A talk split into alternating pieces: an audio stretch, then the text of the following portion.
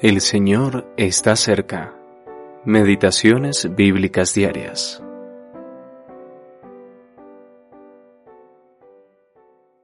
Yo pues, preso en el Señor, os ruego que andéis como es digno de la vocación con que fuisteis llamados, con toda humildad y mansedumbre, soportándoos con paciencia los unos a los otros en amor, solícitos en guardar la unidad del Espíritu en el vínculo de la paz. Efesios capítulo 4 versículos 1 al 3. Andar como es digno de primera parte. En sus epístolas, Pablo utilizaba en varias ocasiones la expresión que andéis como es digno. Enfatiza la importancia que reviste nuestro andar o conducta.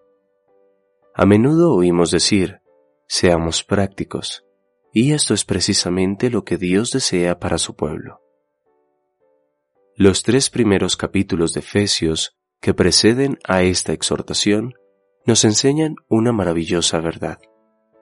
Somos aceptos en Cristo en la presencia de Dios, redimidos, lavados de todo pecado por su sangre, hemos sido bendecidos con toda bendición espiritual. Además, nuestro Dios Padre nos escogió en Cristo para presentarnos santos y sin mancha delante de Él en amor. Este maravilloso plan tuvo su origen en el corazón de Dios desde antes de la fundación del mundo. Esta posición ante Dios tiene dos aspectos. En primer lugar, en su oración en Efesios capítulo 1 versículo 17, Pablo se dirige a Dios de nuestro Señor Jesucristo. Esto implica que el Señor Jesús es visto como el Hijo del Hombre. Como tal, Él es la cabeza glorificada sobre todas las cosas y la cabeza dada a la Iglesia, la cual es su cuerpo. Todo creyente es miembro de su cuerpo y está en unión viva con Él. En segundo lugar, en su oración en Efesios capítulo 3 versículo 14, se dirige al Padre de nuestro Señor Jesucristo. Aquí el Señor Jesús es visto como el Hijo del Padre, lo que significa que nosotros también somos hechos hijos del Padre, amados con el mismo amor con que el Padre ama al Hijo.